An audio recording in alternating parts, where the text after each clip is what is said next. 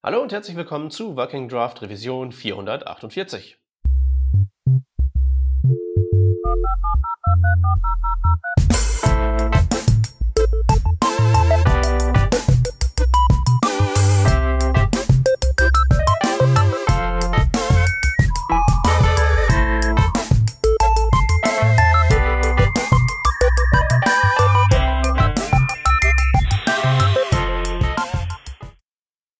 Hallo und willkommen zu einer kleinen Runde Working Draft rund um TypeScript mit dem Stefan. Hallo. Und meiner Wenigkeit, dem Peter. Ja, es ist wieder soweit. Der Microsoft hat gekreist und gebar eine neue Version. Dieses Mal ist es die Version 4.1, wie immer. Äh, kein Semantic Versioning, wie immer alles Breaking Changes, alles neu. Und ja, ich würde jetzt mal sagen, so die Länge der Feature-Liste ist nicht ganz so krass wie schon mal gewesen. Mhm. Aber die Sachen, die da drin stecken, sind schon so ein bisschen die, äh, die Gehirnbieger. Das erste Feature ja. hatte ich ja erst gar nicht verstanden, bis dann so ein Ding hochkam, wo ich gedacht habe, wait, what? Und dann musste ich mir das durchlesen ja. und dann habe ich es kapiert. Ja. Und da geht wahrscheinlich noch viel mehr, wo ich gar nicht dran gedacht habe. Äh, Stefan, du hast dich vorhin freiwillig gemeldet, um äh, Template Literal Types, ähm, ja. um dich damit genau auszukennen. okay, okay, äh, riesengroßer Disclaimer, ich bin jetzt ungefähr seit sechs Wochen total weg vom Sender aus, aus, aus persönlichen Gründen und habe einfach sehr, sehr wenig mitbekommen, aber die Template Literal Types haben mich trotzdem wieder so ein bisschen, äh, ein bisschen auf den Schirm gebracht, beziehungsweise war das recht interessant zu sehen. Ähm, es war auf jeden Fall ein sehr überraschendes Feature, äh, oh ja. mit dem, glaube ich, keiner gerechnet hat. Ich, ich habe so das Gefühl, hey, okay, cool, das ist einfach mitgegangen. und deswegen, deswegen machen wir das und ähm, es hat ein paar sehr, sehr sehr, sehr coole Implikation. Die Idee ist, dass man, dass man Typen machen kann, ähm, String-Typen, also äh, um, um, um ein bisschen weiter auszuholen, ähm, das, das Type-System in TypeScript funktioniert ja so, dass du verschiedene Mengen an, an, an Werten hast, an Wertebereichen hast. Äh, und du kannst eigentlich bei den primitiven Datentypen wie Strings oder Number oder Boolean eigentlich nur hingehen von einer, einer sehr konkreten, diskreten Teilmenge, wie zum Beispiel sehr konkrete Strings, die in Union Types äh, äh, verbunden sind. Oder die nächste Ausbaustufe ist gleich das gesamte String-Universum. Mhm. Und Template Literal Types ermöglichen dir jetzt mit, mit der Template Literal Syntax, die in JavaScript bekannt ist, semi-variable Strings zu machen. Du kannst sagen, okay, dieser gewisse String ist auf jeden Fall fix und der andere ist variabel, kommt aus einem Union-Type oder ist, ist generisch, kann, kann auch aus einem, aus einem Generic, einer Generic Variable kommen. Und mit dem kann man eigentlich ein paar ganz, ganz coole Sachen machen. Zum Beispiel äh, äh ein Ding, das ähm, in, in der Dokumentation recht gut beschrieben wird, wo man gleich ein bisschen ein, äh, ein Gefühl dafür kriegt, ähm, sind zum Beispiel Eventlisten. Du kannst zum Beispiel sagen, hey, ähm, es gibt folgende Events, wie zum Beispiel Click, Mouse Down, Mouse Up, Mouse Move, äh, Change, was auch immer. Die Eventnamen kannst du relativ einfach mit so einem Template Digital Type typisieren, indem du sagst, hey, uh, der Eventname ist on click, on changed, on Mouse Move, nicht? also so wie es halt im, im, im Browser ist. Ähm, es gibt auch ein paar so Helper-Funktionen, mit denen du nachher zum Beispiel sagen kannst, passt der erste Buchstabe muss aber capitalized sein, damit du eben solche Konkatenationen machen kannst. Und das ist eben die Idee von Template Literal Types. Das heißt, du hast einen flexiblen Teil und du hast einen variablen Teil.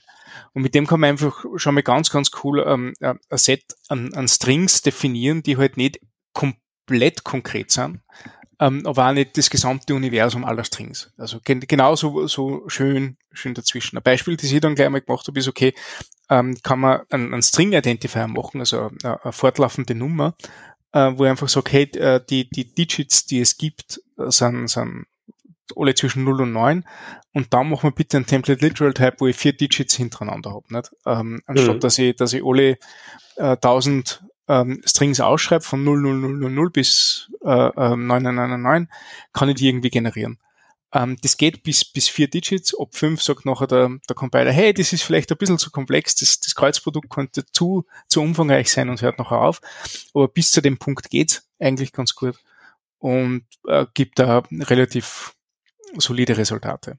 Mhm. Also was ich daran ja wirklich ganz nett finde, ist, ähm, auch wenn man auf den ersten Blick davon vielleicht irritiert ist, aber der Funktionsmechanismus ist ja wirklich ziemlich analog zu dem, was so ein Template Literal eben in ähm, Runtime JavaScript auch macht. Also, dass ich halt genau. einfach irgendwo so ähm, Teile in einen String rein substituieren kann. Und wenn das Union Types ist, wird das halt eben, wird das halt eben alles expandiert und jede Kombination mit jeder anderen ähm, kommt da am Ende raus. Und das ist wirklich sehr eingängig und ist ja tatsächlich so ein äh, Problem, das wahrscheinlich, glaube ich, so im GitHub Issue Tracker von TypeScript scrollte das an mir schon recht häufig vorbei. Äh, kann ich irgendwie, ähm, weiß ich nicht, Properties für ein Objekt auch generieren mit irgendeiner Art von Logik. Mhm. Und mhm. das ist ja im Prinzip genau die Lösung dafür. Ganz genau. Jetzt frage ich mich halt, ähm, also so ein bisschen, also ich finde das auch irgendwie ganz praktisch und werde damit sicherlich so manches Problem lösen. Ähm, aber du hast ja schon gesagt, man stößt da ja relativ zügig ähm, an einfach harte Limits, die im TypeScript-Compiler einfach drin sind, um so Rekursion und sowas irgendwie einzuhegen.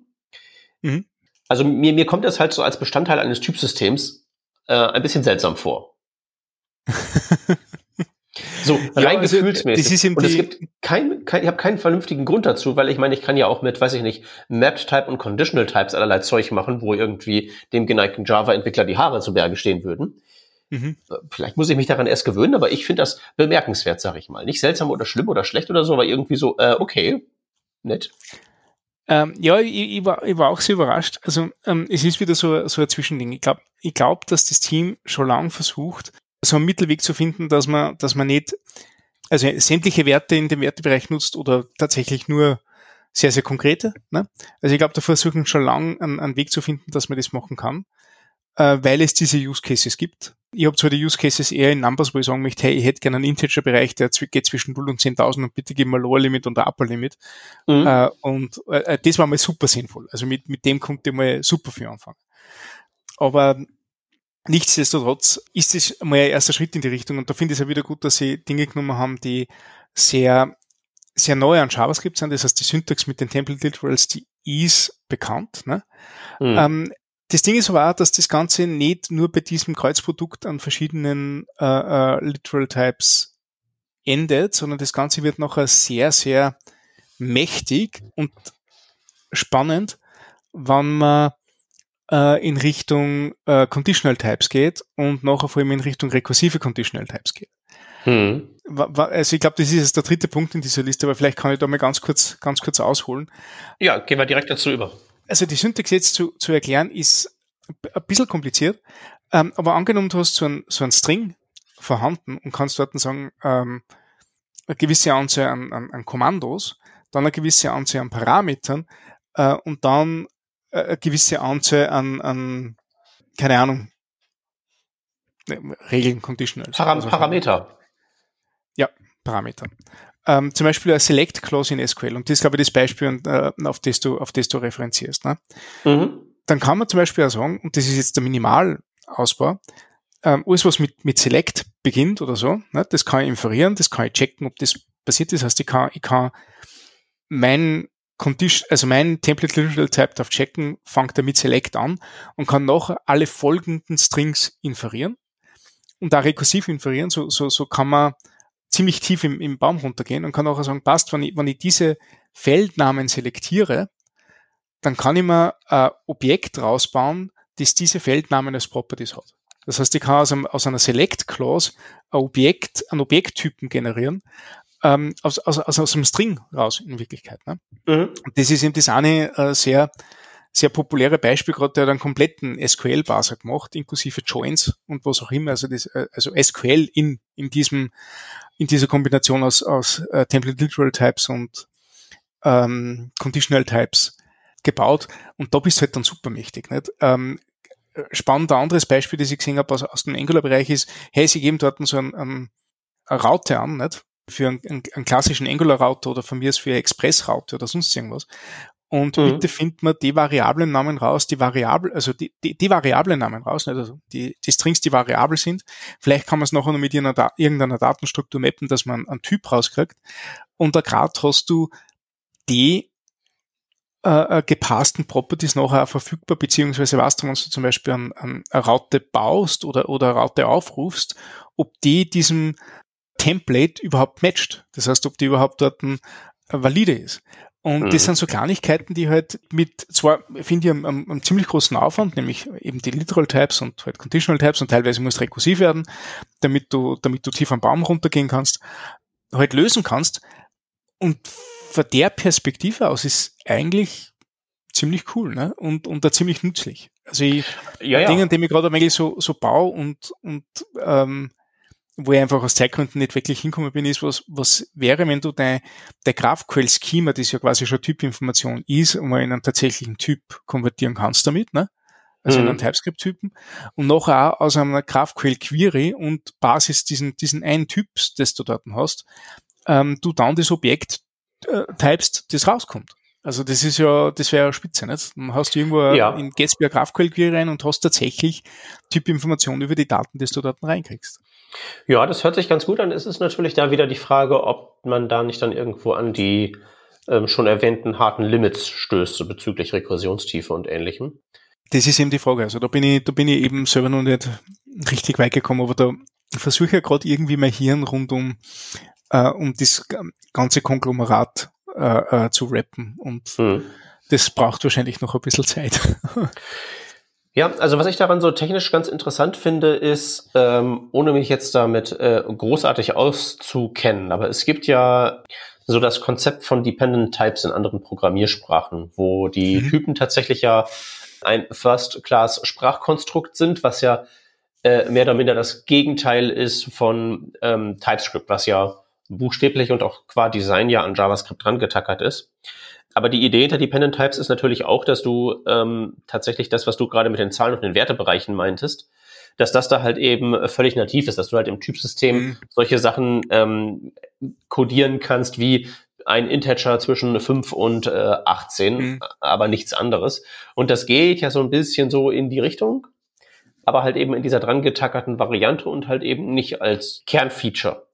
Mhm. Und ähm, was ich halt eben tatsächlich aber ganz ähm, schön finde, ist halt, dass TypeScript halt immer wieder einen Weg findet, diese dann doch sehr abgefahrenen und eben angeflanschten Sachen auf eine Art und Weise am Ende umzusetzen, die wirklich vergleichsweise gut verdaulich ist, finde ich jetzt. Mhm. Also Syntax ja. ist natürlich mega kompliziert und wenn man durch diesen SQL-Parser, den du gerade erwähnt hast, der ist in den Show Notes verlinkt, ähm, da mal durchscrollt, das ist halt jetzt schon nicht, ähm, nicht ohne, was da alles drin steht, aber es ist jetzt auch nicht so, dass in diesem SQL-Parser irgendwas wäre, was ich jetzt als Hack bezeichnen würde. Sondern ja, es ist halt einfach eine parallele Programmiersprache, die nach etwas anderen seltsamen Regeln funktioniert ähm, und halt eben im Prinzip eingebettet ist in JavaScript wie so ein angeflanschtes Makro, so ein bisschen. Mhm. Ähm, aber es ist halt eben tatsächlich ein komplettes Paralleluniversum mit vielen mächtigen Sachen. Und gerade so diese GraphQL-Idee, die du da hattest, die finde ich eigentlich recht äh, charmant. Müsste halt mal jemand ja. machen. Ja, okay. Vielleicht, vielleicht kommt es irgendwann wieder, wenn ich, wenn ich aus der Elternzeit raus bin. vielleicht habe ich dann äh, Zeit, dass ich mich drum kümmere. okay, also ich, äh, ich wärme dann schon mal meine, äh, meine Feature-Requests auf. ähm, ein Beispiel, das ich noch gefunden habe, das, das eher, eher nicht auf der ernsthaften Seite ist, die aber die vielleicht nicht zum Lesen ist, falls man, falls man wissen will, wie das ganze Ding überhaupt funktioniert. Ähm, es hat jemand Rechtschreibkontrolle implementiert äh, mit, mit Template Ritual Types und rekursiven Conditional Types. Ähm, und das geht eigentlich so, dass er ähm, ähm relativ einfaches Dictionary an Wörtern geschrieben hat. Ne? Also das mhm. ist halt jetzt lang, ist ein riesenfetter Union-Type, wo er sagt, passt diese Wörter gibt's, die schreibt man so. Ne? Mhm. Und hat noch ein Generic Type gemacht, wo er überprüft, okay, beginnt dieses Wort mit einem Element aus diesem Union-Type und kommt nachher mit einem Leerzeichen getrennt oder mit einem, mit einem Satzzeichen, es kann natürlich auch Punktleerzeichen oder, oder ein Beistrichleerzeichen und so weiter sein, äh, kommt dann noch etwas. Und dieses noch etwas ist quasi äh, ein Typ, der äh, rekursiv conditional Nummer überprüft wird. So kannst du ja eine Zeichenkette überprüfen, die halt entweder mit Wörter hat, die da aus lauter Leerzeichen getrennt sind, oder halt mit Satzzeichen getrennt ist oder was auch immer, nicht? Äh, wo du aber immer genau überprüfst, ob das eine Wort, das eben nicht Leerzeichen ist, und das eben dort in, diese, in diesem Conditional ganz, ganz tief nach unten geht, in diesem rekursiven Conditional ganz, ganz tief nach unten geht, checken, ob jedes Wort, das du dort drinnen hast, das durch ein Leerzeichen getrennt ist, Teil aus dieser Grundmenge ist, die mein Wörterbuch jetzt darstellt. Mhm. Und ist ein Wort davon abweichend, dann wirft es einen Fehler. Also, ja. also ganz, ganz primitive Rechtschreibüberprüfung, aber, aber funktioniert. Also, also im, im Raum von diesem System funktioniert das. Und das finde ich halt spannend. Ja, ich denke, das ist wirklich der, der diese ähm, rekursiven Conditional Types lohnt sich vielleicht zu erwähnen, aber ging halt vorher einfach nicht. Da hat er halt einfach immer gesagt, hier, dieser Typ referenziert sich selbst, das läuft nicht. Ja. Ähm, und jetzt, wo das halt eben ähm, geht, ist das so wirklich so einer von diesen äh, Bestandteilen, was ich in meinen Workshops immer schon predige, von wegen, ne, du kannst halt deine Typen äh, im Prinzip programmieren, musst sie nicht aufschreiben. War halt immer mit so dem Sternchen versehen, dass so gewisse Sachen eben rekursive Conditional Types nicht gehen. Und jetzt, wo diese, dieses Limit halt eben einfach weggefallen ist, wie gesagt, mit der Einschränkung, dass um die Performance zu schonen, da harte Limits in den Compiler eingebaut sind und irgendwann das halt zu wild wird und dann halt eben aufgibt. Also abgesehen davon sind halt eben jetzt viele Sachen, die halt vorher irgendwelche hackigen Workarounds mit 30.000 Overloads waren, sind halt eben jetzt nicht mehr nötig. Also ich habe mir schon mehrfach mhm. den ähm, ähm, aus für mich jetzt offensichtlichen Gründen habe ich mir äh, schon mehrfach die Zähne daran ausgebissen, sowas zu bauen wie ähm, ähm, mach mir aus diesem Union-Type einen Tuple-Type. Ähm, mhm ist halt eben jetzt vergleichsweise einfach. Also es ist halt nicht mehr, dass man da irgendwie so eine Kaskade von Overloads braucht, um das zu machen, sondern das geht halt jetzt relativ gut. Ne, die Frage, ob man das tun sollte, lässt sich, glaube ich, relativ eindeutig mit Nein beantworten. Aber es geht halt eben jetzt. es ist halt genauso, sollte man vielleicht nicht tun, aber man kann man jetzt machen, ist bei der Rechtschreibprüfung ja genauso. Ja. Ja. Das ist einfach so ein, ein, ein nettes Ding. Also das ist, ist wirklich kein Feature, es ist halt einfach nur wieder eine geliftete Limitierung im Wesentlichen. Ja, und das, ähm, ich glaube, das haben wir im letzten, im, im letzten Podcast auch erwähnt. Also Dinge, die jetzt als äh, ein hartes Limit, Limit und als, als Restriktion vom Typsystem gelten, bedeutet nicht, dass das nicht irgendwann aufgehoben wird oder sich verändert. Ein bestes Beispiel ähm, Types versus Interfaces, die halt äh, früher wirklich, also Object Types versus Interfaces, die halt früher wirklich sehr, sehr unterschiedlich waren und die sich jetzt bis auf eine Kleinigkeit komplett angenähert haben. Einfach weil es mhm. halt auch Sinn macht. Ne? Und ja. deswegen würde ich da immer sehr, sehr vorsichtig sein. Also ähm, ich bin, ich bin eher der Meinung, gerade wenn man TypeScript verwendet, sollte man, also es klingt blöd, aber man sollte irgendwie froh sein mit den Möglichkeiten, die man hat, um seinen Code ein bisschen besser zu, verständlich zu machen, anstatt zu pedantisch zu sein. Nicht? Äh, und, und sie freuen, wann dann nur mehr möglich ist als wie wir irgendwelche Restriktionen stolpern. Also da lieber mal einen, einen primitiveren Type nehmen, der good enough ist, ähm, anstatt sich ständig mit, mit irgendwelchen komplexen Conditionals auseinanderzusetzen, die vielleicht dann sogar ähm, langsam sind. Ne? Also ja, man muss halt eben ganz, muss halt eben ganz klar, glaube ich, zwischen, zwischen Arbeit und Sport trennen. Ja, und dann, dann passt das. Dann kann man auch mit den, mit den, mit, mit den, mit den fortgeschritteneren Sachen mal rumspielen und äh, damit irgendwelche Sachen machen, sei es SQL-Parser, Rechtschreibprüfung oder äh, Union zu Tuple, dann ähm, geht das schon. Ja. Ähm, wie, handhabst du das eigentlich, um jetzt ähm, äh, äh, also so, ich war da ja mal vor zehn Jahren in der Situation, dass ich ähm, etwas geschrieben habe, etwas Längeres geschrieben habe über ein sich ständig veränderndes äh, äh Wesen. Wie handhabst du das in deinem TypeScript-Buch? Ah, du, du redest jetzt gerade von deinem HTML5-Buch oder wie? Genau, ich habe ja da, ich hatte, ja. ich, ich habe ja, ich kann ja mal kurz erzählen, ich habe ja das, äh, ähm, ich hatte das Problem lange Zeit nicht gecheckt, weil ich halt zu sehr am, am Schreiben war und dann kam die erste Auflage raus und dann kamen irgendwelche Browser-Updates raus und dann hatte ich diverse Formulierungen, Marke, das geht im Internet Explorer nicht, die dann mit der nächsten Version vom Internet Explorer ähm, so nicht mehr zutrafen, so dass ich mir dann für die zweite Auflage, die zum Glück relativ schnell erscheinen musste, weil die erste relativ schnell weg war, mir dann angewöhnen konnte, dass äh, solche Formulierungen so politikermäßig so zu schreiben, dass die auf jeden Fall stimmen, also nicht verkehrt sind, also schon richtig sind, aber auch jetzt nicht unnötig das einschränken. Das, du, du hast da ja ein ganz verwandtes Problem, kann ich mir vorstellen. Ja, ähm, ja, das stimmt. Ähm, das ist, ähm, das ist sehr gut. Also vielleicht kann ich, kann ich ein bisschen ausholen über, über das Buch, das ich jetzt gerade geschrieben habe, weil das kommt am Dienstag raus. Und also, also zum Zeitpunkt des Veröffentlichens ist, ist dann schon draußen. Ähm, und ich habe das Buch zu schreiben begonnen im Februar 2019. Also so, dass ich mit, mit Recherche und Beispiele sammeln und, und Inhaltsverzeichnis strukturieren und so weiter äh, losgelegt habe, den ganzen Sommer lang und so weiter, dann viel Pausen dazwischen auch nicht. Und so richtig zum Schreiben begonnen habe ich dann im Februar 2020, das heißt ein Jahr später.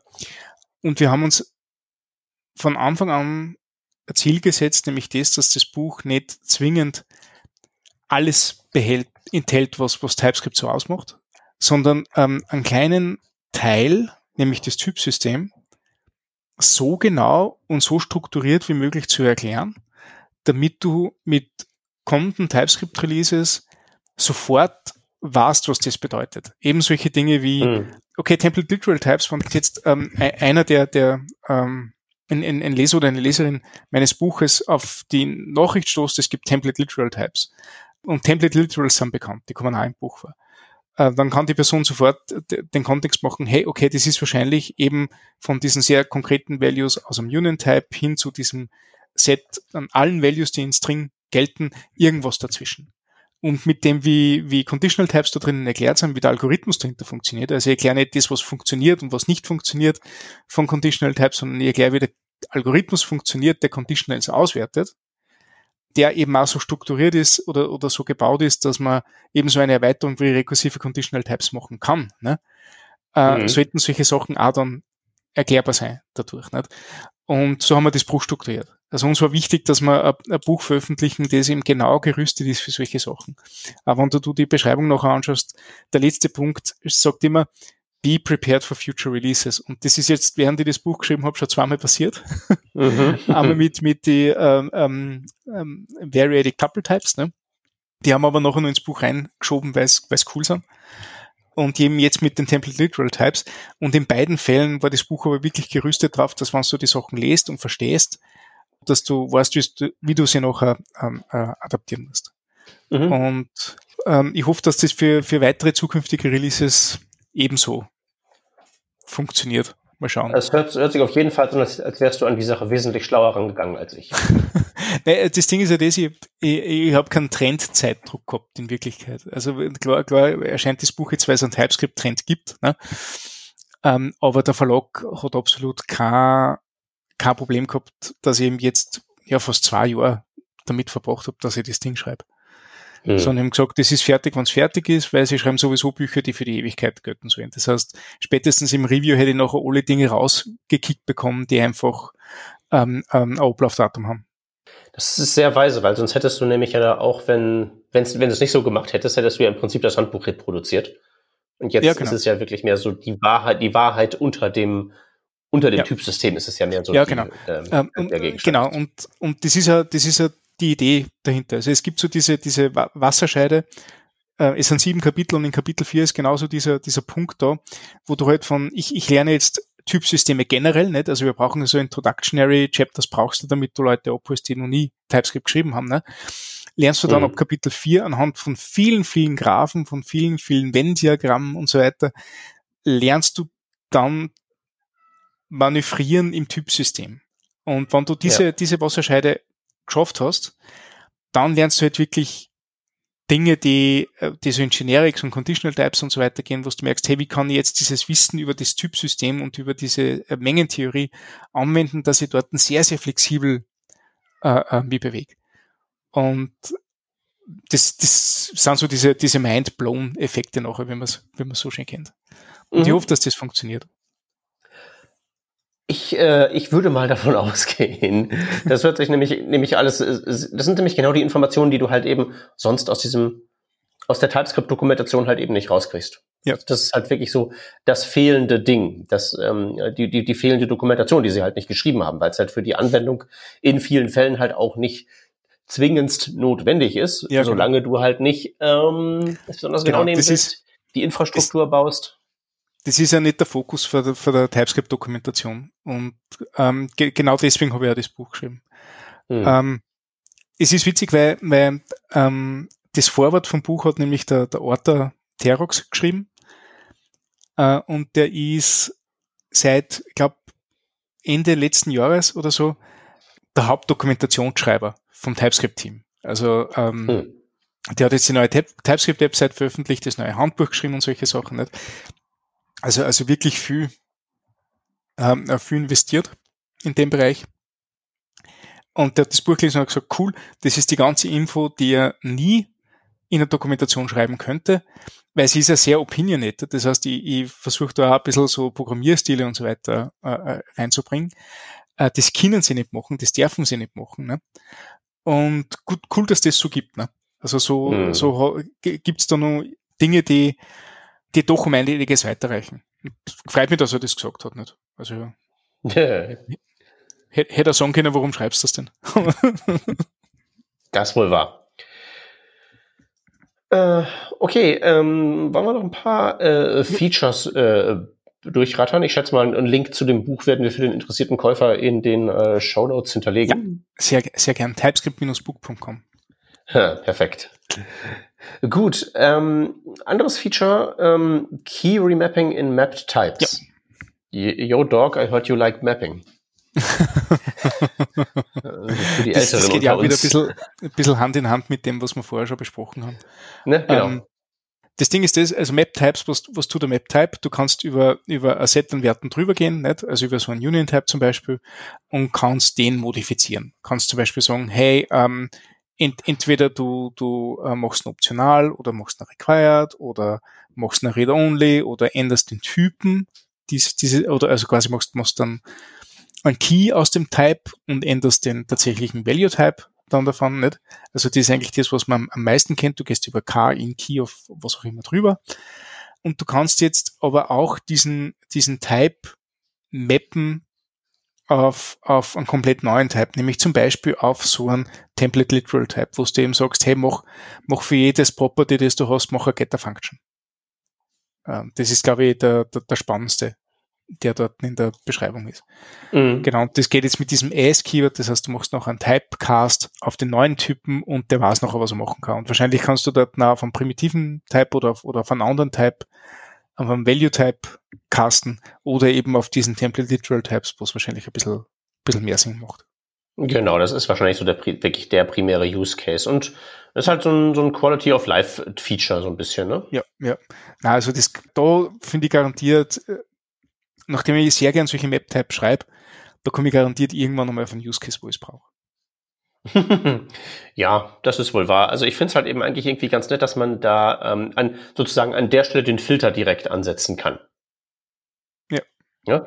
Also wenn man dann nämlich Never raushaut, dann taucht die Property halt eben im Endprodukt nicht auf und das ist halt eben jetzt, also ist nicht nötig, aber ist halt irgendwie nett. Aber ich bin ja auch so jemand, der, wenn man irgendwie so eine Array-Verarbeitungskaskade macht, irgendwie Map und Filter, dann bin ich einer von denen, die dann äh, gerne Map und Filter in einem Flat Map zusammenpacken, wo dann halt eben im ja.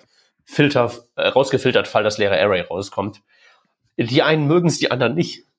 Aber ja, schauen wir mal. Ähm, ja, Recursive Conditional Types haben wir schon besprochen und ähm, da kommt jetzt der, als nächstes Feature einer, den äh, der freut mich dann doch sehr. Äh, Pedantic ja? Index Signature Checks, doch schon. Ja, mal, das ist super wichtig. Ne? äh, also im Prinzip äh, ist es ja so, äh, Index-Signatur heißt irgendwie, hol mir aus dem äh, Array zum Beispiel äh, das Ding an Element so und so raus. Ne? Funktioniert dann halt eben auch äh, immer und ähm, also funktioniert immer vom Typsystem her, auch wenn das Array irgendwie Länge null hat. Und solche Fälle sind halt so tatsächlich, als ich äh, in, in der Entwicklung von Warhol, was ähm, also einer von den eine von den Fehlerquellen, die mich trotz meines sehr pedantischen TypeScript recht häufig gebissen haben. Naja, ich mhm. destructure dieses Ding eben da und einfach schnell in diesem Funktionsaufruf und plötzlich explodiert alles. Und weil das ja bei Warhol so eine, äh, ich habe irgendwelches JavaScript, das in irgendwelche JavaScript-Prozesse eingebettet ist, was in einem Browser läuft, was dann von irgendwas konsumiert wird, das zu debuggen ist immer besonders großes Vergnügen. Das heißt, wenn man da jetzt eigentlich so diese, diese Annahme, ähm, wenn das irgendwie ein im, von Typ so und so ist und das hat eine Indexsignatur und dann kann man da halt eben einfach so reingreifen, dann wird das schon passen, dass diese Annahme halt, dass man die abschalten kann, das ist schon ganz großes Tennis. Ja. Ja, und super, äh, super hilfreich, ne? Ähm, ja, auf jeden Fall. So, ich, ich habe ganz kurz in der Zwischenzeit nämlich ähm, die Beispiele rausgesucht, über die wir gerade gesprochen haben, ne? Und da habe ich noch ein weiteres gefunden. Das muss ich noch ganz kurz sagen. Entschuldigung, dass ja. ich da wieder zurückruder. Nur zu.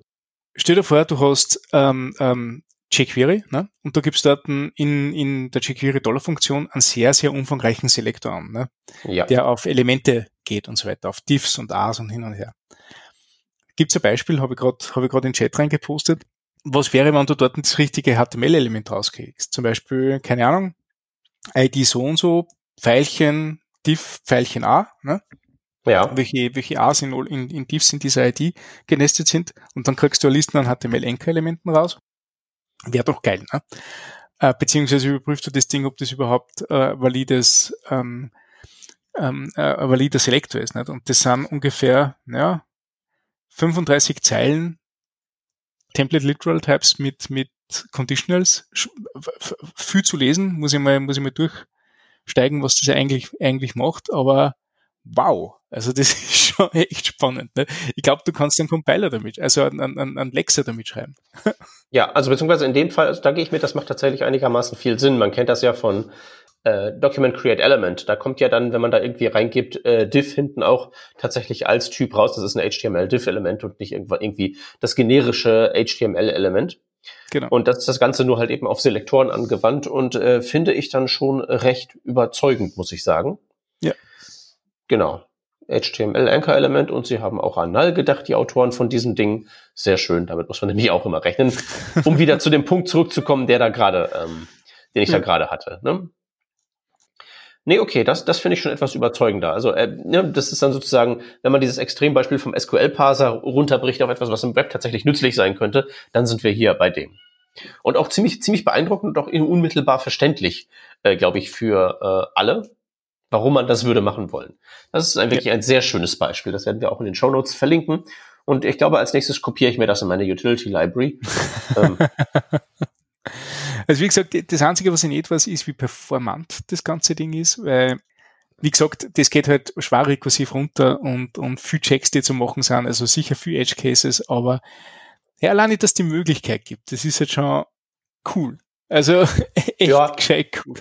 Also wenn man sich so die Pull-Requests anschaut, zu so Sachen wie halt eben den rekursiven Types, ähm, den rekursiven Conditionals, dann steht da ja immer schon drin, ja, wir haben da hier, also der Grund, warum das vorher nicht ging, war nicht, dass das nicht ging, sondern einfach nur, dass sie gesagt haben, wir können das nicht kontrollieren, was die Performance angeht. Und mhm. jetzt haben sie halt eben gesagt, okay, das scheint nicht ganz so schlimm zu sein, wir bauen halt eben ein Limit ein und lassen das halt jetzt zu. Ja. Das heißt, ich gehe mal davon aus, dass dann halt eben, wenn das ein Performance-Problem wird, man da eh an die Decke stoßen wird, die dann halt eben da eingebaut ist und dann geht's halt nicht mehr also äh, man hat halt nur die Wahl zwischen geht oder geht nicht und Performance ist halt gleichbedeutend mit geht nicht, also Performance-Problem. Ja. Ja. Da habe ich dann einfach mal äh, volles Vertrauen in die Autoren. Ohnehin, ähm, also du arbeitest ja wirklich an großen Projekten auch. Ähm, ich ja jetzt nicht. Ähm, mein Eindruck ist tatsächlich, dass wenn es so um äh, Compiler-Performance geht, dass da wirklich der entscheidende Faktor mir zu sein scheint, die schiere Anzahl der, also die schiere Größe des Projekts und nicht ja. so sehr, was da drin steht. Ja, ja, ja, ja. Also das ist, das ist tatsächlich leider wirklich so. Ähm, ich ich finde immer noch, dass TypeScript an sich relativ performant ist, weil es irrsinnig gut Zwischenergebnisse cached. Das heißt, ja. ähm, so wie du den ersten Parsing-Vorgang auf dem, auf dem kalten Cache erledigt hast, ist cool, was fällt du halt noch irgendwann einmal bei einer Continuous Integration, musst du immer Verfahren starten willst, fällt es halt irgendwann auf den Kopf, aber so fürs Entwickeln geht's eigentlich, eigentlich recht gut. Das, das Problem performance-technisch bei TypeScript, das ich meistens sehe, ist in Kombination mit anderen Compilern, wie der, der Angular Template Compiler oder, oder Babel oder was auch immer, die mhm. halt teilweise komplett andere äh, Parsing-Vorgänge, andere Caching-Strukturen oder gar keine haben, ne? ähm, die halt ursprünglich einen anderen Use-Case haben. Äh, und dieses Weiterleiten von, von TypeScript-Info zu, zu anderem Compiler und dort weitermachen oder loslegen in einem Projekt, das kein, keine Caching-Strukturen hat, das kann halt irrsinnig lang dauern. Also wir, wir sind draufgekommen bei einem Angular-Projekt, das hat ja gut und gerne Rebuild-Zeiten vor zwei Minuten gehabt. Äh, während du, ja, während du halt aktiv entwickelt hast, das, das ist höllisch gewesen. Ähm, der TypeScript-Compiler war nicht das Problem. Der Problem war nachher der Angular-Compiler, der irgendwie versucht hat, mit der TypeScript-Typ-Information was anzufangen. Und, ähm, ah, und den wirst ja. du auch nicht los, wenn du ein Angular-Projekt hast den wirst du nicht los. Da musst du darauf hoffen, dass der irgendwann einmal besser wird. Ich meine, das, mhm. das macht das Angular-Team eh nicht. Also die, die arbeiten ja hauptsächlich am Compiler. Das ist, also, also die, die meiste Arbeit rinnt in den Compiler und nicht ins Framework. Und der wird auch besser, aber du kommst halt nie auf diese Save and Reload Sachen, die du sonst hast, nicht? Was du halt einfach sofort ein Update kriegst oder innerhalb von ein paar Millisekunden ein Update kriegst im Browser, was sich geändert hat. Nicht dieses Hot Reloading. Ja. Das, das ist fast unmöglich. Ja, also was mich, was mich äh, äh bei Warhol sehr, ähm, sehr killt, sind äh, Tests. weil die laufen, die brauchen eh schon zu lange und dann, also jedenfalls bei den, also an den Kernlibraries, ja. die brauchen eh ja. schon zu lange, die müssen dann auch noch irgendwie in diversen Browsern durchlaufen, weil ja, ist irgendwie Unit-Test, sollte nicht im Browser laufen müssen, aber de facto arbeiten wir mit Browser-APIs, also hm. Wenn es funktioniert, ja. aber nicht unter realen Bedingungen, ist die Information, dass es funktioniert, komplett wertlos. Deswegen. Ja. Das heißt, ähm, du bist alles mocken über so ein, so ein JS-DOM oder irgend sowas. Ne? Das, das, ist ja, das interessiert mich ja, interessiert mich ja nicht. Es muss ja. ja. nicht, also muss ja funktionieren und es müssen tatsächlich auch die spezifischen Workarounds getestet werden, die teilweise ja. sehr low-levelig sind und teilweise sehr high-levelig sind. Also das, es geht halt nicht in schön, also machen wir einfach beißen wir den sauren Apfel, fahren das im Browser ab und läuft schon. Nur da halt eben auch schon bei so einigen Sachen, wo halt wirklich dann eine vierstellige Anzahl von Tests halt eben laufen muss in mehreren Browsern. Und das muss dann alles kompiliert werden und dann halt eben äh, durch Babel und durch TypeScript und Schieß mich tot gejagt werden in einem Test-Framework, das auch noch Webpack nutzt und so weiter. Ähm, das ist halt selbst auf der krassesten, auf dem krassesten Desktop-Computer, den ich mir jetzt dafür extra gebaut habe, weil mir dieses Problem so auf den Keks ging. Selbst da ist es jetzt an der Grenze zum Unerträglichen. Und da dachte ich mir halt tatsächlich letztens, und das kann man in meinem Fall dann ja tatsächlich machen, Tests äh, in Zukunft, also die Tests selber nicht in TypeScript machen. Mhm. Einfach nur, weil ähm, da braucht man das ähm, tendenziell eher nicht, beziehungsweise da braucht man halt eben vor allen Dingen so die Sachen, die man für die Developer Convenience während wirklich beim Tippen braucht.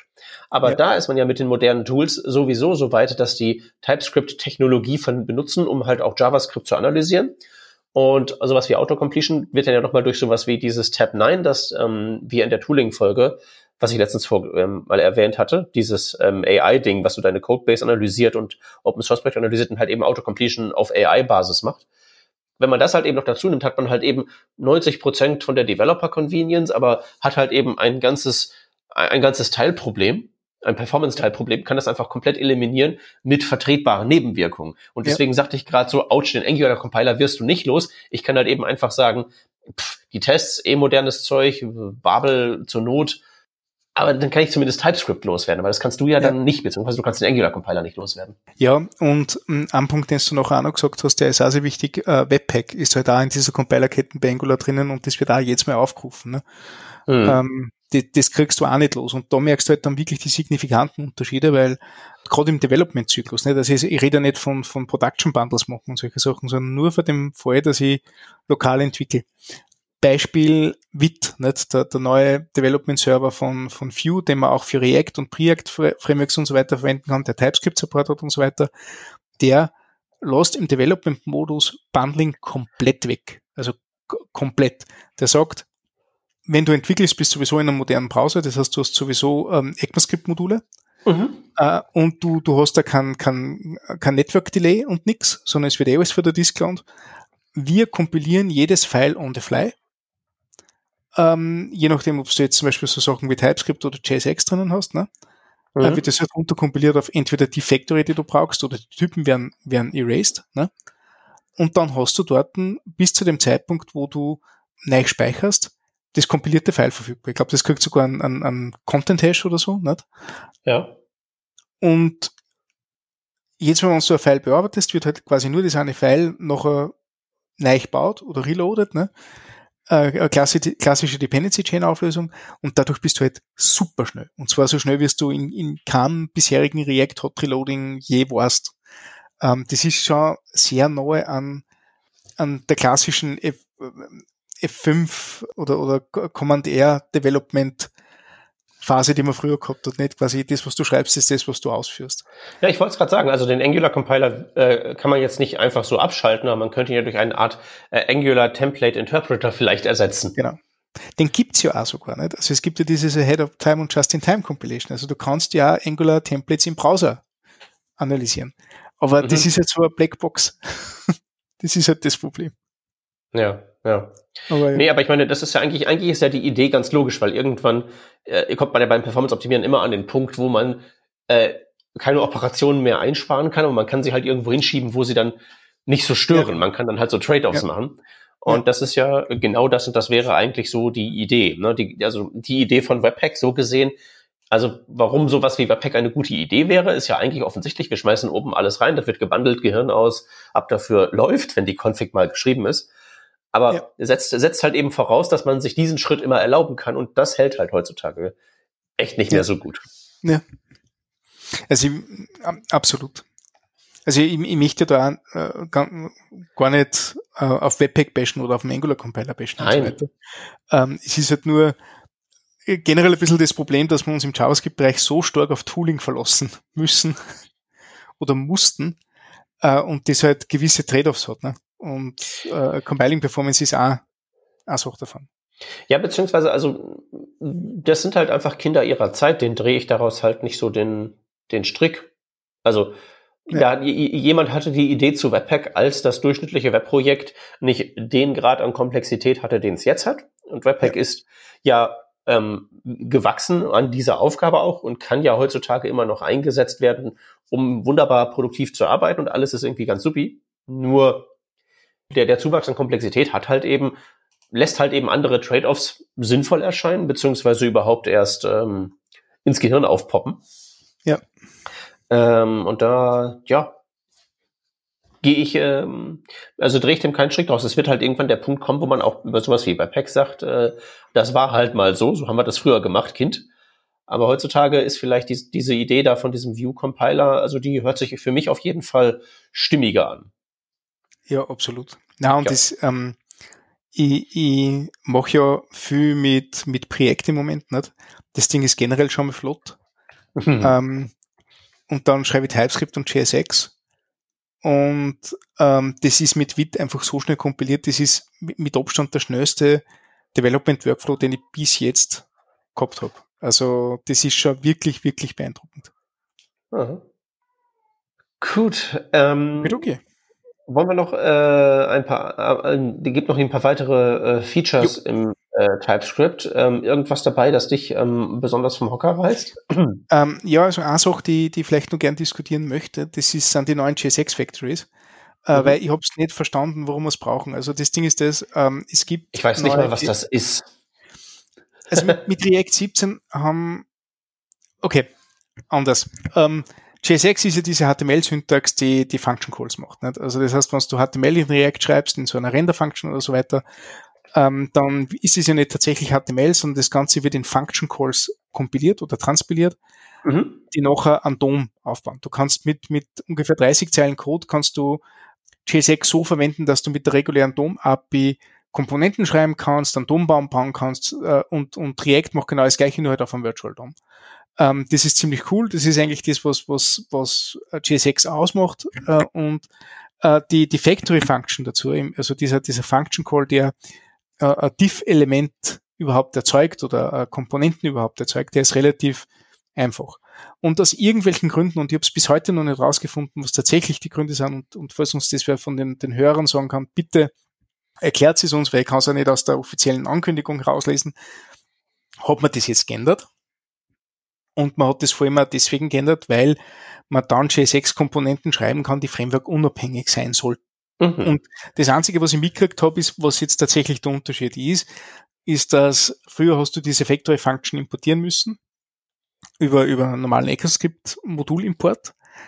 Ähm, und jetzt macht das der Compiler. Das ist, das ist ein großer, großer Unterschied. Das heißt, man importiert die Factory Function immer, sondern der Compiler macht es und dadurch sagt man, hey, passt, du kannst den Projekt äh, Factory Function inkludieren, du kannst die React Factory Function inkludieren, du kannst die View Factory Function inkludieren. Und so erwarten sie sich eine Cross-Framework-Kompatibilität von Komponenten. Das habe ich verstanden. Was ich nicht verstanden ja. habe, ist, warum sie deswegen die Methodensignatur ändern muss. Das habe ich nämlich nicht verstanden, weil die Methodensignatur ist ziemlich dumm und ziemlich einfach. Die hat sich ja. jetzt eine Spur geändert. Und, und ähm, also ich glaube, dass Children nicht genestet sind, sondern sind jetzt da Properties. Das heißt, Parameter 2 und 3 sind jetzt zusammengefügt worden in einem Parameter. Was vorher, glaube ich, auch schon gegangen ist. Aber ja. Ähm, ist halt jetzt so, ne? Dass die halt jetzt anders ist. Äh, äh, warum das eine mit dem anderen zusammenhängt, wie gesagt, weiß ich nicht. Und es gibt jetzt für diese neuen Factory Functions gibt's neue Compiler-Optionen, nämlich React-JSX und React-JSX-Dev. Ich weiß ja nicht, wo der Unterschied ist zwischen JSX und JSX-Dev. Wird was anderes inkludiert? Ich weiß es nicht. Es ist halt auf jeden Fall da. und äh, an das müssen wir sich jetzt kommen. Ich glaube, dass in React zwar die alte Factory Function auch noch supported wird mit React 17. Also es ist nicht, dass die, die die neue jetzt der Ersatz ist, sondern eher hinzugefügt worden ist. Mhm. Ähm, aber was uns das wirklich auf lange Sicht bringt, das weiß ich nicht. Also da, da muss ich noch ein bisschen näher, näher Zeit, also näher ran und mehr Zeit investieren. Ja, ich, ähm, ich, ich kämpfe auch noch gerade damit, das so ein bisschen zu verstehen. Ähm, also ich habe gehört, was du gesagt hast, aber die Änderung habe ich nicht ganz kapiert, außer dass die Funktionssignatur sich geändert hat. Ja. Ist, ist es das? Ja, genau. Also die, die, die Motivation und die, die Änderung, die sind für mich noch nicht ganz, hängen für mich noch nicht zusammen. Also die Motivation war anscheinend wirklich, dass man sagt, man möchte JSX Framework unabhängig machen. Fein. Ja, das äh, werde ich, äh, da, da, da glaube ich ja im Leben nicht dran. Eben. also, dass das wirklich cross-Framework funktionieren wird, ohne dass die Frameworks aktiv Energie da reinstecken, da irgendwie genau. zueinander kompatibel zu sein, was sie nicht tun werden, was auch nicht genau. ihr Job ist. Also, das geht vielleicht uns wirklich nur, nur JSX als Ersatz für, für Template Literals verwendest, ne? Was du sagst, passt, ähm, mit Ausnahme von ein paar Conditionals und vielleicht äh, Variablen ist das Ding halt einmal so statisch, wie es ist, ne? Aber so wie du tatsächlich einen Dom rendern willst und State hast und Interaktion hast, bist du in Framework-Land und das passiert so schnell. Ja, also, oder, oder, oder bau da halt irgendwelche, und sei es nur die einfachsten Hooks irgendwie ein. Ich habe ja anfangs, ja. Als, die, als, als das so um die Ecke kam, dachte ich ja erst, oh prima, das ist ja irgendwie so ein, ein grundlegendes Prinzip, da kann man sich irgendwie so drauf standardisieren, wie bei Promises, und dann kann man irgendwie so Hooks ja. schreiben, die in allen möglichen Kontexten gleichermaßen funktionieren. Das habe ich halt ungefähr äh, 20 Minuten probiert, bis ich gemerkt habe, ach, vergiss es, das ähm, ja wird dazu führen, dass, dass wenn man zum Beispiel irgendwie ein Projekt hat, in dem äh, zwei View-Layer zum Einsatz kommen, ne? die Warhol Browser Extension ist das, da ist das Developer Panel ist React geschrieben und das, was da im, äh, im, im Overlay stattfindet, in, über die Webseite gelegt ist, ist halt so Template ähm, ja, Hyper HTML mit ähm, mit auch Hooks da drin, dass ich halt eben nicht einfach mehr in TypeScript Use State tippen kann und sagen kann, ach, Auto-Importe mal, weil es halt eben mhm. zwei Use-States gibt, die definitiv inkompatibel zueinander sind, immer sein werden. Aber halt genau das gleiche machen und genau gleich heißen, einfach nur wegen irgendwelchen technischen Details nicht funktionieren. Das wird mit den Komponenten, mit diesen JSX Cross-Framework-Komponenten genauso sein und immer so bleiben. Ja. Ja. Ja. Gut. Äh, naja, gut. Äh, also verstehen wir nicht, sind wir zu alt für. Wahrscheinlich. Ähm, ich habe auf jeden Fall den den Blogbeitrag dazu ver verlinkt. Wie gesagt, wenn ihr es wisst, erklärt es uns bitte. genau, einfach ab in die Kommentare damit. Ja, sehr gern. Okay, weitere äh, Changes, die noch relevant sind. Es gibt halt so ein paar Breaking Changes, aber die gibt es eigentlich immer.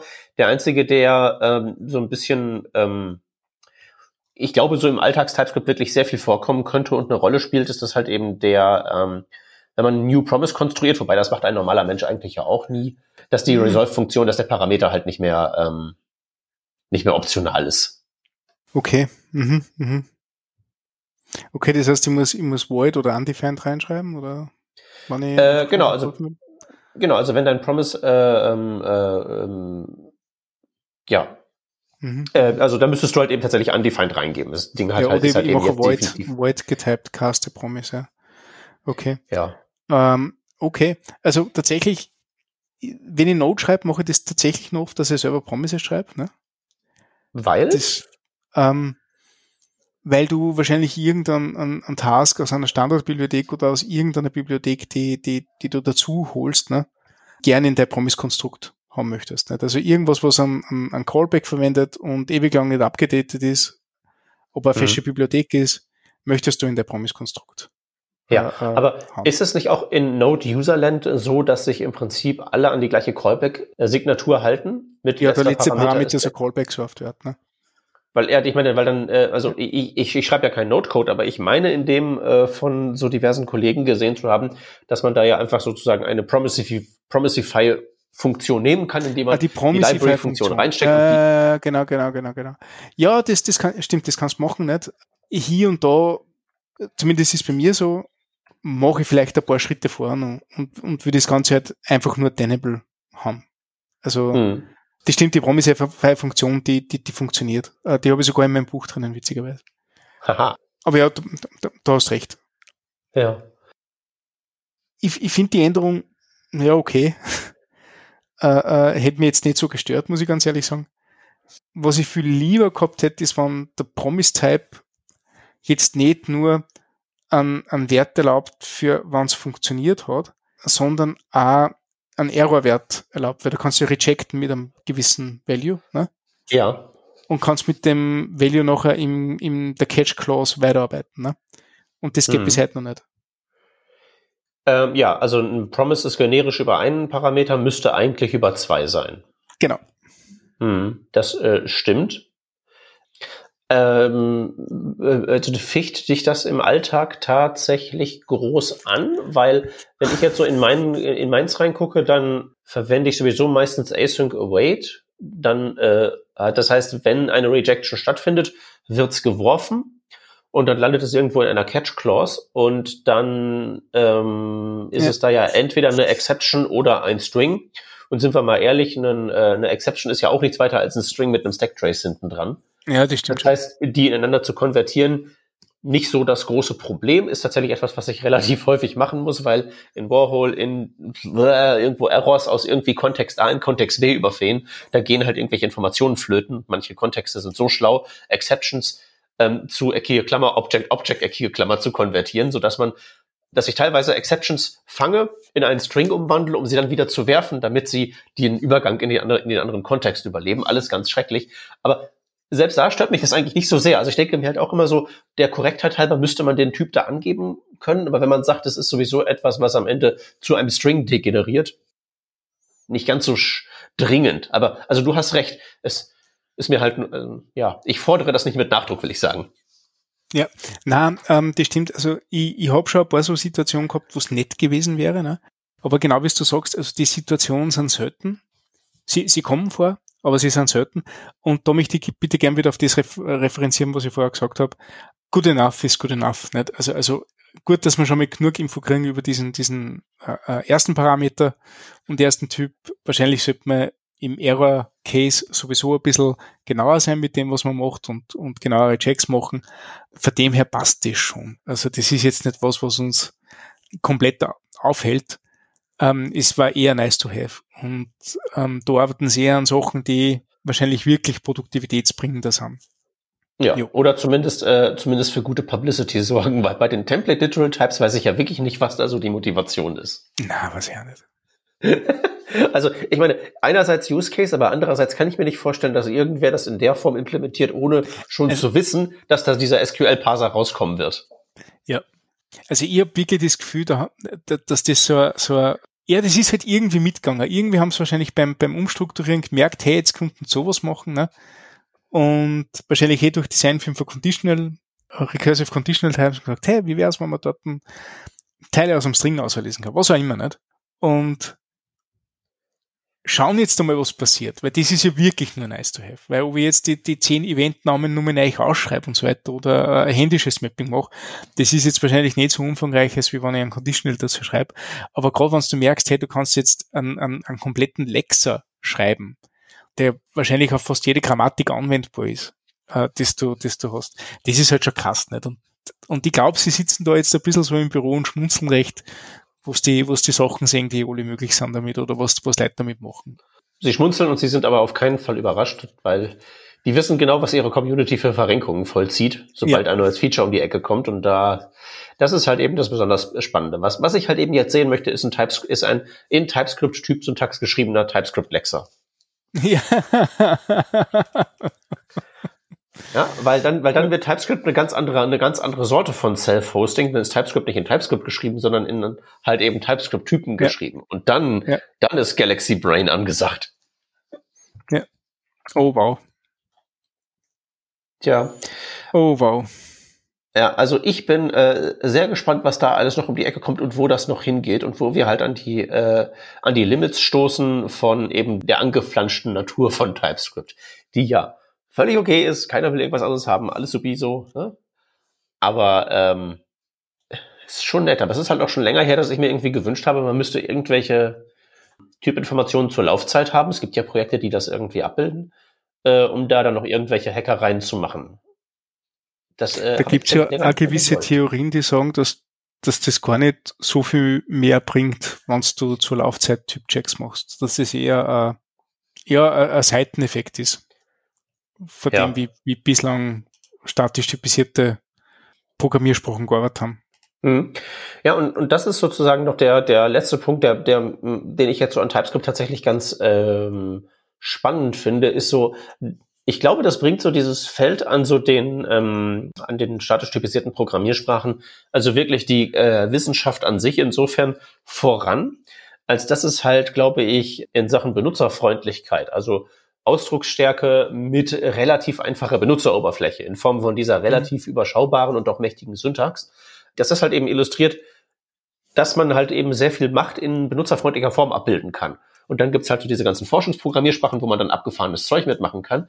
Aber hier gibt's halt vergleichsweise abgefahrenes Zeug in vergleichsweise benutzerfreundlicher Form. Ja. Das kann man sich irgendwie durch das Lesen von einem Buch oder durch das äh, Durchsitzen von irgendwie einem Workshop wirklich in einem Umfang drauf schaffen, dass man damit hinterher wirklich, dass man das beherrscht und dann diese ganze Klaviatur bespielen kann und tolle Sachen erreichen kann. Und man muss halt eben das nicht studiert haben, zehn Semester lang. Das stimmt, ja. Und das ist halt, glaube ich, auch was wirklich, was so die, ähm, die Messlatte auch höher legt. Also wer da jetzt in Zukunft mit seiner statisch typisierten Programmiersprache um die Ecke kommt, der wird sich halt eben an neuen Programmiersprachen auch messen lassen müssen. Also irgendwie so mit den äh, Fähigkeiten einerseits, wenn es zum Beispiel darum geht, irgendwie besonders, ähm, weiß ich nicht, besonders interessante Features zu haben für bestimmte Anwendungsbereiche, sowas wie Rust zum Beispiel, wo ja das Typsystem dieses ganze ähm, Unsafe-Ding abkapselt und ja auch einigermaßen gut bedienbar ist, wenn man da Ja, einmal durchgestiegen ist. Aber halt eben auch auf der Usability-Perspektive legt, glaube ich, TypeScript die Latte besonders hoch. Ja, also da, da äh, ich wollte ich wollt genau auf Rust verweisen in dem Bereich, nicht, weil die halt auch dort einiges investieren. Das stimmt schon. Ähm, aber ja, du hast recht, also das, das Schöne und, und das ist ja wirklich das äh, ein herausragendes Merkmal von TypeScript ist das, du kannst genauso viel verwenden, wie du möchtest, damit du produktiver wirst. Mhm. Und man, man soll das Typsystem auch als solches sehen, nicht? Also w- wenn du möchtest, dass du total into, into, äh, into Conditional Types gehst und, und Template, String, Literal Types und, und was auch immer, wenn du wirklich diesen Pfad gehen willst, geh, nicht? Du kannst coole Sachen damit erreichen. Es ist vor allem super, wenn du Library Autor bist, da kannst du wirklich coole, coole Typen machen, die damit deine äh, Anwender richtig, richtig gut sind in, in dem, was sie schreiben. Oder du nimmst genauso viel, wie du gerade im Moment brauchst. Und ähm, mein, mein, mein aktueller Chef bei, bei Dynatrace hat das einmal sehr, sehr gut beschrieben, wie er gerade so, so Gehversuche in TypeScript gemacht hat und er hat sich irgendeine Bibliothek reingeladen und hat jetzt gesagt, ja, jetzt sch- schreibt ihm der, der TypeScript-Compiler, dass er über, über ECMAScript-Modul äh, eine Bibliothek laut, für das keine Typen gibt. Er hat gesagt, ja, Moment, äh, so kann man Typen patchen, bla bla bla. Und das und das und er hat gesagt, na Moment, ich will gar keine Typen haben für das Ding. Ich habe Mhm. dort einen Code, den habe ich kopiert von der Demo-Seite, der funktioniert. Mehr mache ich damit nicht. Bitte halt mir nicht auf, dass ich dort jetzt irgendwo Typen habe, die ich maintainen muss, äh, für die ich eigentlich gar keinen Bedarf habe. Und das ist nämlich auch eine Option, dass du sagst, hey, okay, äh, ich bleib bei Any. Oder ich ignoriere gerade einmal die Typen, die dort reinkommen und arbeite halt einmal blind weiter. Also, dass man diesen Mhm. Blackbox-Weg gehen kann, das ist nicht äh, ein Schwachstelle von TypeScript, das ist ein Feature und das ist ein gutes Feature. Genau. also das erlaubt dir, dass du laufigen Code weiterverwendest, ohne dass der Compiler dir ständig reinschreit. Genau, also du musst halt mh, wahrscheinlich dann schon an einigen Stellen explizit diesen Opt-out-Weg gehen und das wäre sozusagen mein einziger Kritikpunkt daran, dass das äh, ist. Du musst halt immer noch ähm, sozusagen über das Typsystem, äh, du musst davon so viel Ahnung haben, dass du halt eben weißt, wann es äh, als Maßnahme angebracht ist, hier den Any-Opt-out zu nehmen. Ja, das stimmt. Weil sonst klatscht du ja überall Any dran und dann kannst du genauso gut JavaScript schreiben und wahrscheinlich ärgerst du dich weniger. Na gut, im, im Fall von dieser über, über ECMAScript-Modul importierten Bibliothek ist einfach ein CS-Ignore. Das ist Mhm. halt auch okay, ne? Ja, das ist okay. Aber, Es, es ist halt nur tatsächlich, ähm, also gibt ja da auf Twitter durchaus prominentes Personal, das sich da in regelmäßigen Abständen äh, darüber schimpft, dass das TypeScript irgendwie alles äh, nur komplizierter macht. Und ich denke mal, das stimmt halt. Mhm. Es ist halt, glaube ich, nur unter denen, die es komplizierter machen, eines von denen, die das noch am benutzerfreundlichsten machen. Ja. garantiert. Setzt aber voraus, dass man sich trotzdem diesen Krempel drauf schafft. Da führt halt wahrscheinlich kein Weg dran vorbei. Genau. Gut. Aber mit Ja. Version 4.1 auf jeden Fall äh, schönes neues Spielzeug. Ja, total. Also ich, ich bin gespannt, was ich, was ich noch damit machen werde. Mittlerweile sind wir bei den Features an einem Punkt angelangt. Also meine Ausnahme wäre die Tuple Types, die, die, die vor kurzem veröffentlicht sind, die halt wirklich was bringen, wenn du so viel funktional machst.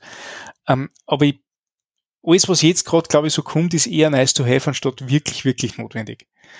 Ja. Das Typsystem ist mittlerweile so robust und so gut, dass du halt einen Großteil der Fälle übers Typsystem abfackeln kannst. Und das ist okay. Ne?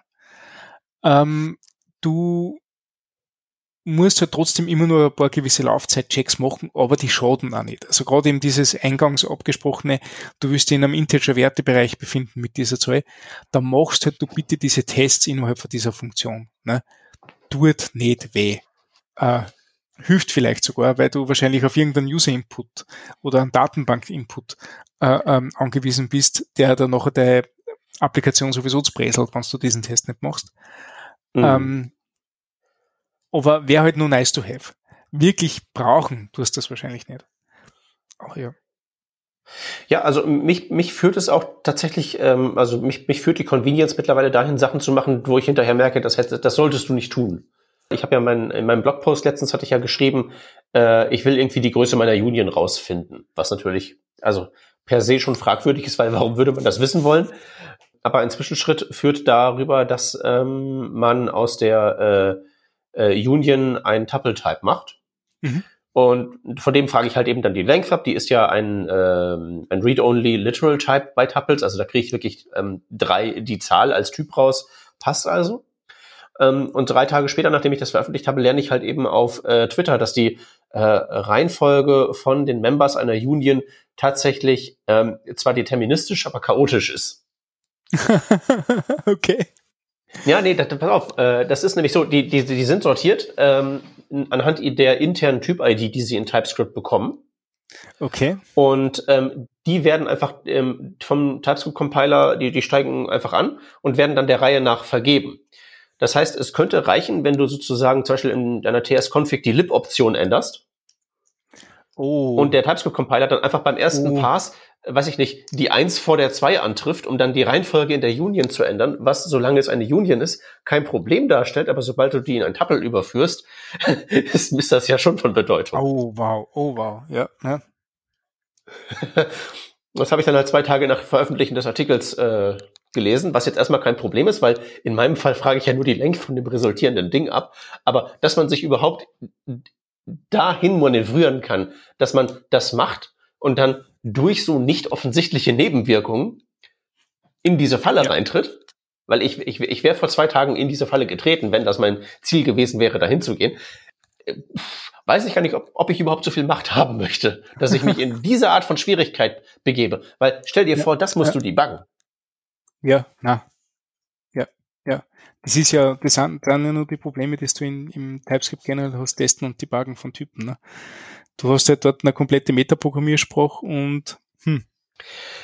Äh, ja, wobei ich habe letztens eine Library gesehen. Das war jetzt also nicht eine, eine ähm, Library in dem Sinne, sondern das war ein äh, TypeScript-Quiz, glaube ich. Das muss ich mal kurz auch auf Twitter rauskramen. Oh ja, ja, ich glaube, das was wirklich einfach im Prinzip, glaube ich, zu Lernzwecken gedacht ist, aber damit einhergeht tatsächlich eine ganze Utility Library von, ähm, weiß ich nicht, Expect und so. Also eben den klassischen Test-Library-Funktionen äh, eben in Typ-Variante. Mhm. Verlinken wir auch in den äh, Show Notes. Wie hieß es? Type Challenge ist der äh, Suchbegriff. Ja, ja, der ist gut. Das ist äh, tatsächlich äh, recht cool und dann kannst du auch deine Typen testen. Also ja, ich bin ganz bei dir. Das ist echt äh, alles sehr nice to have. Man kann Artikel drüber schreiben, Workshops machen und Bücher sogar verfassen. Aber wenn man halt eben über die wirklichen Wahrheiten die, wie gesagt, in dem äh, ganz hervorragenden Buch ja alle ausgeführt werden. Wenn man über die hinausgeht, ist sehr viel davon halt Zucker und Bonus und nicht wirklich Sachen, die man wissen muss. Ich habe jetzt zum Beispiel heute durch dem, was du jetzt gesagt hast, erfahren, dass wenn ich Length vom Tuple-Type zugreife, dass ich tatsächlich den Value-Type außerkriege und nicht einfach nur Number. Das ist richtig geil. Ja, nee, das, das geht auch. Also das ist auch kein Problem, weil dann ist es ja egal, in welcher Reihenfolge die Members da in der Union stehen. Ja. Aber dass das halt eben nicht deterministisch ist und soweit ich jetzt auch weiß, nicht irgendwie sortierbar ist. Also jetzt macht bestimmt irgendwer was mit Literal Types, während ich das sage, mit denen das dann geht. ja. Keine Ahnung. Ähm, ja, es ist schon äh, ist, äh, ein, ein, ein äh, echt kompliziertes Teil auch, das wir da am Start haben. Und trotzdem bauen sie immer neue Features. Ich frage mich, ob die irgendwann die Größe haben werden, damit aufzuhören. Ja, was der jetzt haben sie gerade massiv Menschen geheiert. Ne? Jetzt müssen sie auch was mit den ganzen Leuten machen. Ne? ja, das wird wohl so sein. Nein, es gibt immer nur ein paar, paar ungelöste Probleme, an denen es wahrscheinlich arbeiten werden. Ne? Ähm, JavaScript geht ja auch immer weiter. Ne? Und von dem her, und sei es nur, sei es nur Stage 3 Features von JavaScript in TypeScript implementieren, sind schon genug ausgelastet für die Zukunft. Ja, äh, weil, hier, dann, bevor wir jetzt mal so langsam in Richtung Schluss, machen, Schluss gehen, weil wir machen jetzt schon ziemlich lange und es ist mittlerweile sehr spät. ähm, eine Frage, du, du steckst da ja, also jetzt die letzten paar äh, Zeiteinheiten jetzt nicht so sehr, aber äh, die privaten Klassenfelder in ECMAScript, die mit dem, mit dem, mit dem, mit dem Zaun davor, mit dem Hashzeichen. Ja, Gartenzaun. Ja. Genau, die sind ja schon länger in, in Planung. Wie soll das eigentlich eines Tages mit TypeScript interagieren? Hast du da irgendwelche Einsichten? Ah, das gibt's glaube ich schon in TypeScript, ne? Sie lassen die, das Private Keyword weiterhin, weil es gibt ein paar semantische Unterschiede.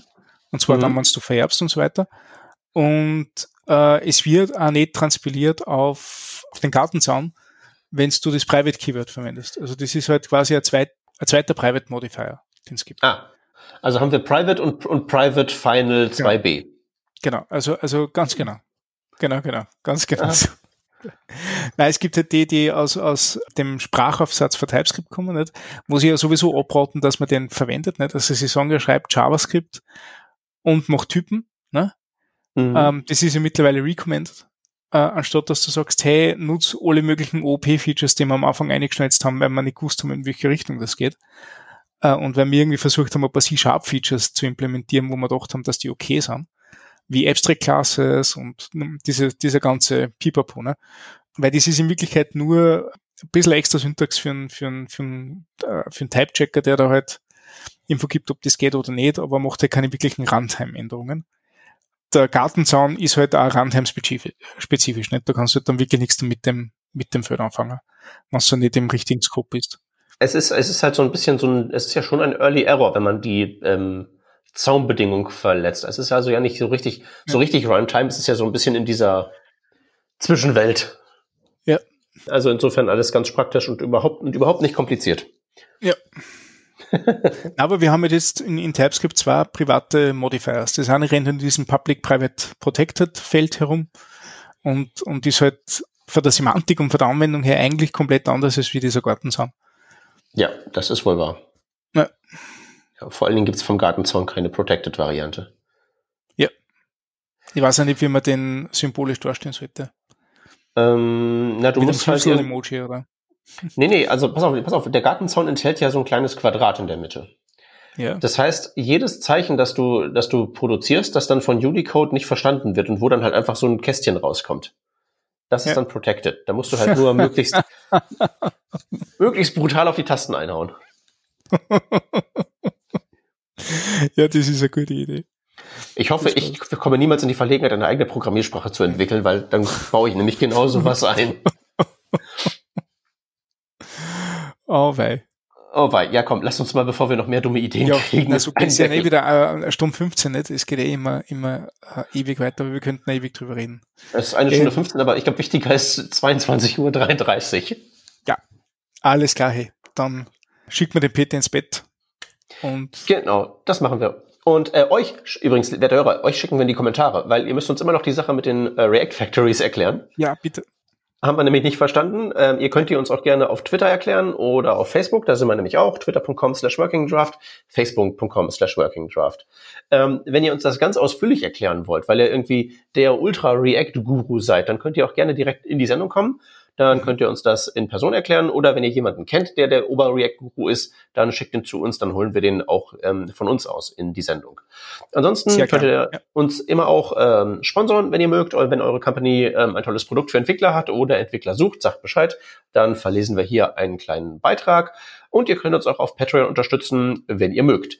Für nächste Woche haben wir tatsächlich äh, noch, glaube ich, noch kein Thema, oder? Warte mal. Äh, nee, haben wir noch nicht. Das steht noch nicht fest. Ähm, aber es wird auf jeden Fall ganz spannend und es wird wahrscheinlich nicht TypeScript werden. Deswegen, auch wenn diese Folge jetzt für euch nicht die spannendste war, es lohnt sich auf jeden Fall wieder zuzuhören. Und genau fürs Zuhören bedanken wir uns. Bis zum nächsten Mal. Tschüssikowski. Ciao.